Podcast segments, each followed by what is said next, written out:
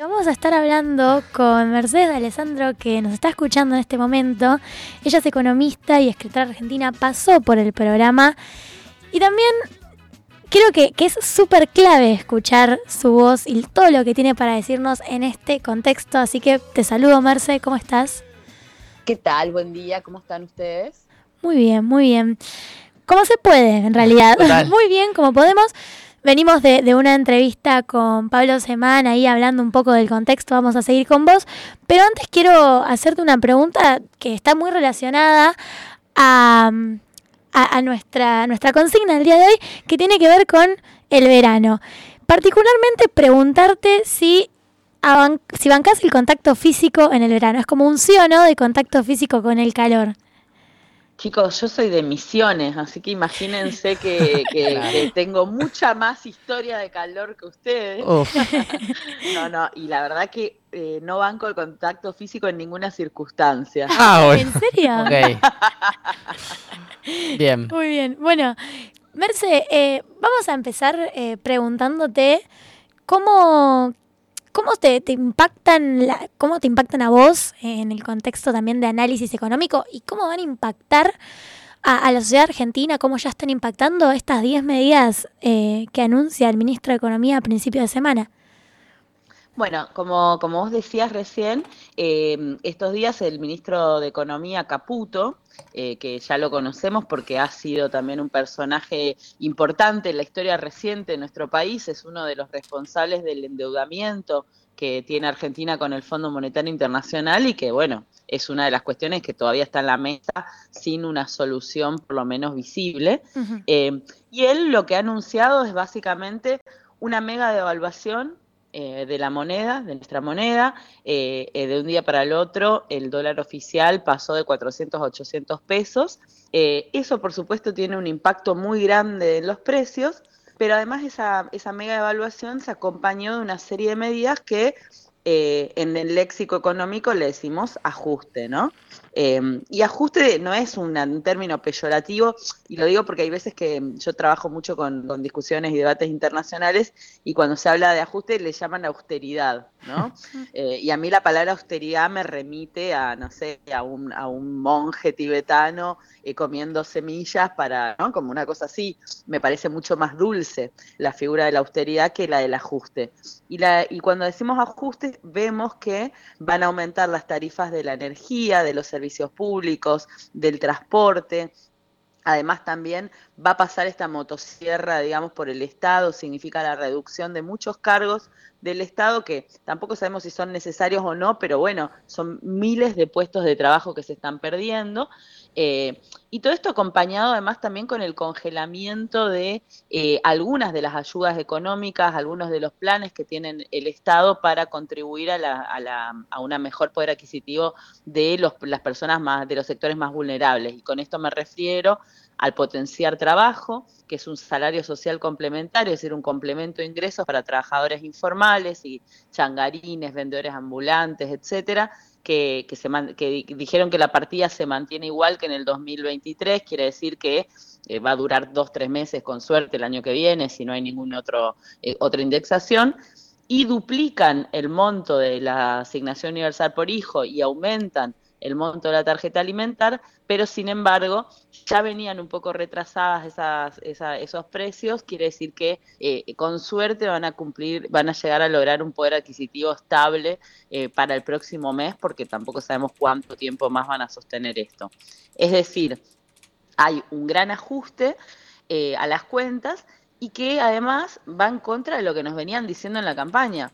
En la campaña decía, va a pagar la política, esto lo va a pagar la casta, la gente de bien, los ciudadanos de bien eh, no van a enfrentar ninguno de los costos de este ajuste. Y cuando nosotros vamos al supermercado encontramos que todos los precios han subido. La, harina, la carne, las frutas, las verduras. Eh, todavía no sabemos cuánto va a venir en la próxima boleta de luz o de gas o, de, o de internet o, de transporte, ¿no? Cuando nos mm. subamos al, colectivo en enero. Entonces, eh, eso evidentemente no es un ajuste que está pagando la casta, eh, no hemos visto ni una medida que diga, no sé, impuesto a las grandes fortunas, impuesto a la renta extraordinaria, impuesto a las telecomunicaciones que la levantan en pala, eh, cómo va a ayudar la industria alimenticia? Todo, de todo eso no sabemos nada. Y Mercedes, un poco mi pregunta va más referida a la reacción social, ¿no? Porque hablábamos recién con Pablo también un poco que todavía no se puede decir nada sobre si va a haber más aceptación o, se, va, o se va a rechazar. Por lo pronto es como que la gente lo banca un poco, muchos lo votaron también, eh, sabiendo que ese ajuste se iba a hacer. ¿Vos ves que de mediano a largo plazo vaya a haber como un, un rechazo muy fuerte de, la sociedad, como bueno, che, esto, esto no es lo que voté, o, que se va, se va a bancar más? Mira, tal como decías, eh, la gente votó esto. Yo el domingo fui a la plaza porque quería verlo con mis propios ojos, no a través de una pantalla, lo que estaba pasando. Y la verdad que cada vez que, que, que Javier Milei pronunciaba la palabra ajuste o algo similar, se aplaudía y mucho, ¿no? Eh, por supuesto, también él lo dijo durante toda la campaña, no es una novedad para nadie, no es como cuando ganó Mauricio Macri, que dijo una cosa y después hizo otra, ¿no? O, esos chistes que hacen de si decía lo que iba a hacer no me votaban. Eh, él, eh, Javier Milei, lo que tiene y lo dijo Caputo también en su anuncio, que él explicó que iba a hacer un ajuste y la gente lo acompañó con su voto. Justo esta mañana estaba leyendo unas encuestas que, salieron ahora de las primeras medidas y cómo lo toma la gente, y esas encuestas muestran un gran apoyo de la población a las medidas que se anunciaron, ¿no? A, contramano de lo que estoy diciendo yo y lo que probablemente sienten ustedes o alguna de las personas que, que también estábamos, no estábamos a favor de, de que ganara este gobierno, creo que hay mucha gente que todavía sigue bancando esto. Desde mi perspectiva, eh, esto va a empezar a hacer más ruido a medida que vaya corroyendo un poco el bolsillo, ¿no? Porque lo cierto es que este mes todavía gran parte de los asalariados tiene algún aguinaldo, algún ahorro, la gente se pudo cubrir un poquito, ¿no? Pero a medida que vaya pasando el tiempo, eh, estamos frente a una inflación muy alta. Se está proyectando que entre diciembre y enero, en los dos meses, se acumule más de 60 puntos de inflación. Y la verdad es que yo no veo una reacción muy rápida de paritarias, a menos las que tienen que, las que no tengan cláusula, alguna cláusula gatillo, ¿no? Eh, los jubilados dijeron que no se sabía qué iba a pasar, eh, Caputo dijo que quería eliminar la fórmula de movilidad, que es cierto que les va a hacer perder porque está la inflación, pero con un delay de tres meses, es decir, te aumenta la inflación y vos tres meses después te aumentás eh, el monto, entonces estás perdiendo, corres por detrás, pero ellos dijeron, les vamos a pagar lo que corresponde, pero no dijeron ningún número. Y como también les decía, todavía no sabemos cuánto va a venir de las boletas de los servicios, entonces está difícil. Con lo cual yo creo que, eh, que a medida de que esto avance, si no hay un resultado palpable en algún lugar, y un resultado palpable tiene que ser o se equilibró el déficit, entonces hay una esperanza, entre comillas, o eh, entraron inversiones y entonces se pudo motivar algún sector y hubo más contrataciones, más empleo, o bajó algún precio sensible, ¿no? El precio de la carne, el precio de la harina, eh, o se sostuvo algún tipo de, política de ingresos. Bueno, si algo sucede que, contrarresta el efecto que, que estamos viendo ya en los datos, en los números, quienes seguimos de cerca los precios, por ahí pasa, pero sinceramente yo, por la experiencia histórica, si bien eh, yo ya viví, no sé, la crisis del 89, la del 2001, algunos otros vaivenes, la verdad que por esa experiencia creo que no va a durar mucho este apoyo incondicional que hoy están mostrando los votantes de mi ley, que son un núcleo duro del 30% con un el agregado que, que, apareció en las elecciones, es decir, una mitad de la población hoy lo sigue bancando eh, yo creo que eso se va a ir cayendo en poco tiempo. Mercedes, em, ahí em, me, me, pareció muy interesante esto que dijiste del 89, em, porque justo eh, yo hace poquito, y recomiendo a la audiencia que lo lea, estoy leyendo el libro de Mario Rapoport, que es un historiador y economista argentino, que se llama eh, Historia Económica, Política y Social de la Argentina, muy interesante que describe desde finales de 1800 hasta el 2000 la historia económica argentina y habla en un momento del menemismo, ¿no? Habla tanto del plan Bunge-Born y también de la convertibilidad.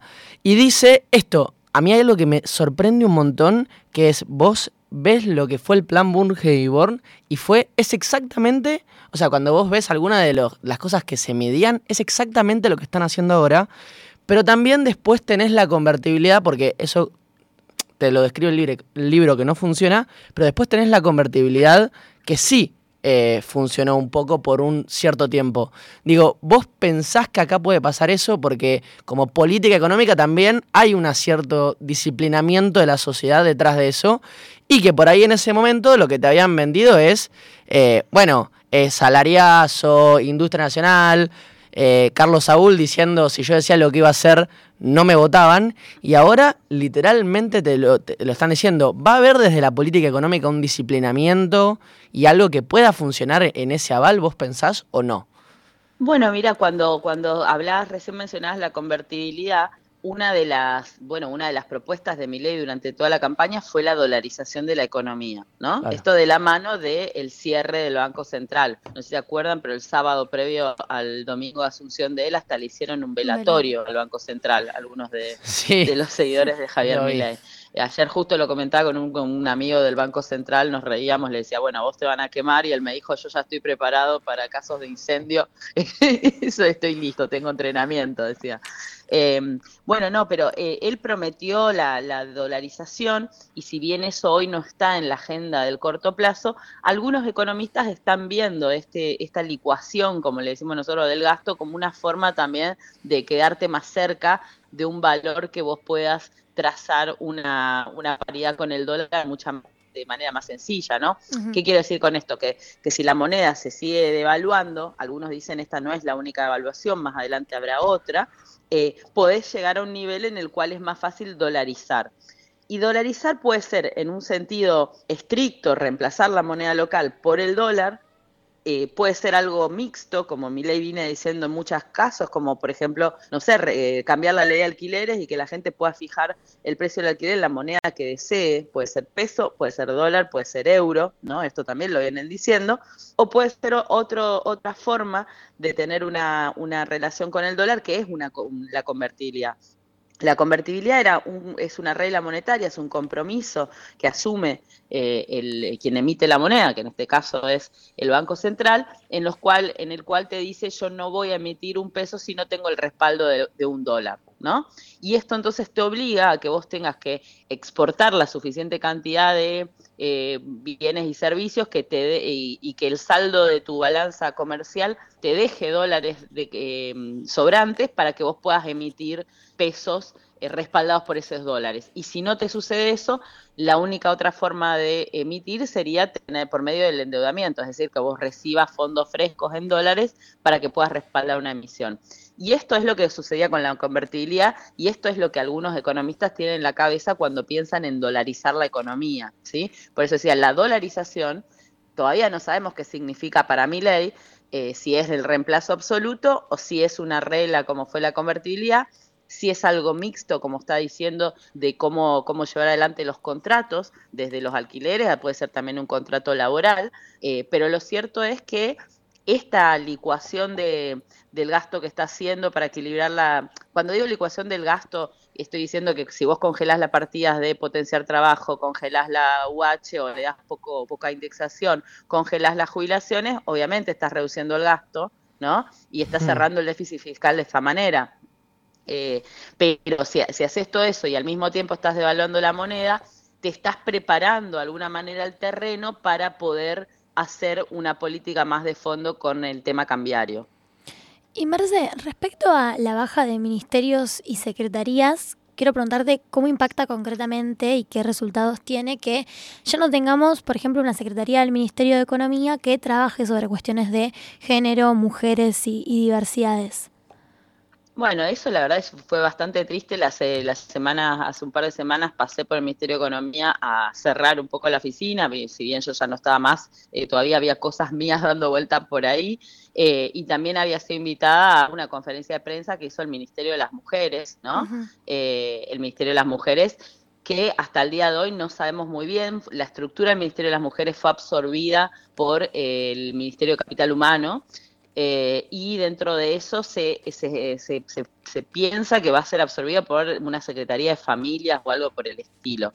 Dentro del Ministerio de Economía no va a quedar, la dirección de género ya está cerrada básicamente, eh, y es una gran pérdida, porque lo cierto es que eh, las luchas feministas habían conquistado estos espacios, espacios desde los cuales se tuvieron logros muy importantes. los planes de acompañamiento a víctimas de violencia de género llegaron a más de un millón y medio de mujeres que lo necesitaban.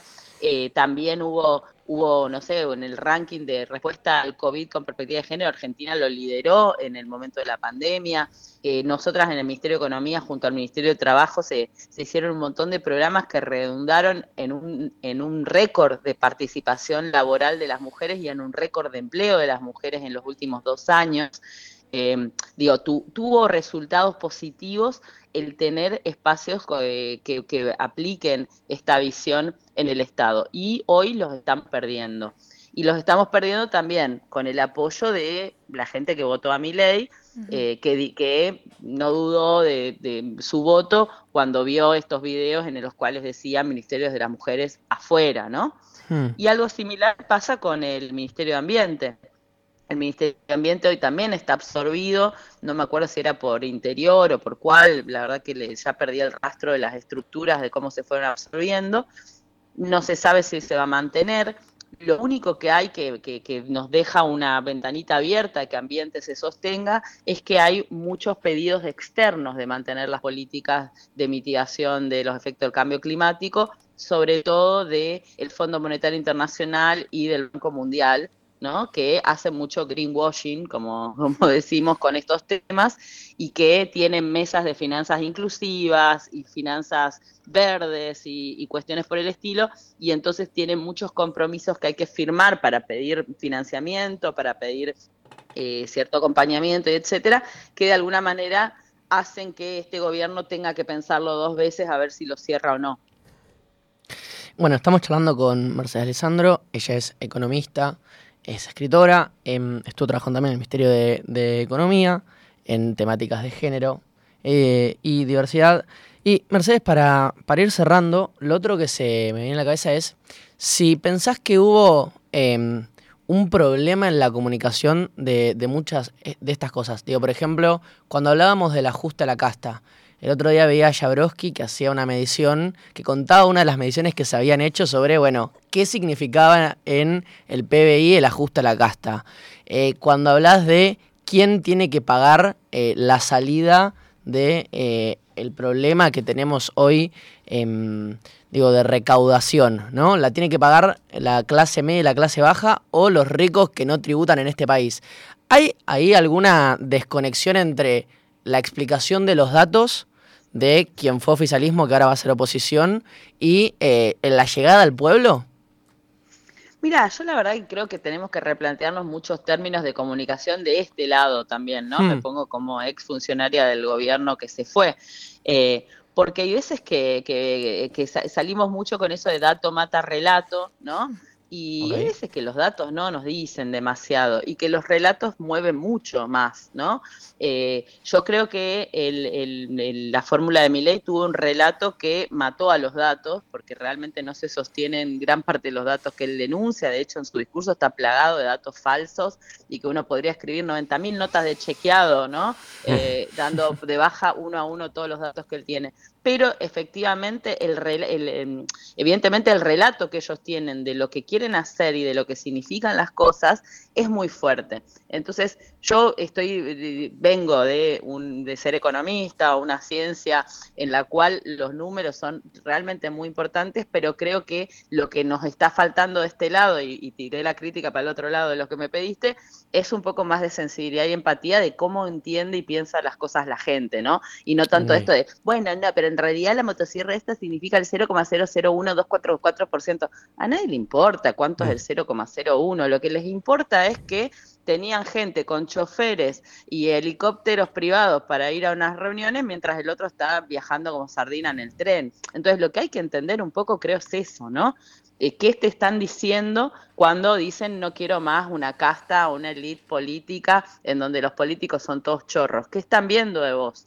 Porque está bien hacer el ejercicio numérico de cuánto significa el ajuste en esos términos, y yo empecé diciendo, acá no hay una casta afectada por, por, esto, por estas medidas, sino que hay un pueblo entero afectado por estas medidas, pero lo que creo es que cuando nos metemos en, ah, en la rigurosidad de ese numerito con todos los decimales acomodados, y nos perdemos, que en realidad lo que nos está diciendo es lo que me molesta sos vos haciendo una fiesta en la pandemia, Vos que comés todos los días y yo no llego a fin de mes. Vos que me decís que está todo bien, pero yo voy al supermercado y no me alcanza ni para comprar pañales para nada. Bueno, creo que ahí es donde hay un problema de comunicación que en ese y en ese plano nos está ganando un poco el equipo de ley, digamos, ¿no? Porque incluso hoy que las medidas son tan fuertes, siguen creyendo y siguen aferrándose a esa idea de que van a lograr el objetivo de acomodar las cuentas y de sacarse encima esa casta que es la culpable de que vos la estés pasando tan mal.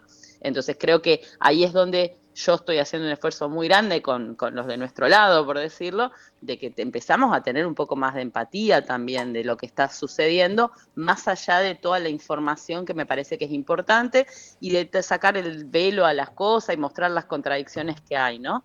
pero, pero creo que también hay que entender de dónde vienen esos votos negativos hacia el gobierno que se está yendo, que no es solamente por el gobierno en sí, porque uno puede estar más de acuerdo o menos con Alberto o con Cristina, pero tiene que ver con lo que pensamos sobre el rol del Estado, tiene que ver con, lo que pensamos sobre las políticas de género, las políticas ambientales, que tiene que ver con una mirada del mundo menos individualista, que tiene que ver, digo, eso es lo que a mí me interesa, más allá del gobierno en sí, que son cuestiones eh, coyunturales, ¿qué nos queda frente a algunos temas que son importantísimos para, para la vida en sociedad, ¿no? Que no sea el mercado el que defina si vos tenés trabajo o no, que no sea solamente el mercado el que defina tus posibilidades de vida, eh, que no sea el mercado el que defina si tenés un trasplante o no, que son cosas que aparecieron. Entonces, eso es lo que me parece más relevante en este momento y ahí creo que en la comunicación ellos vienen ganando y no vienen ganando por dar el dato más preciso,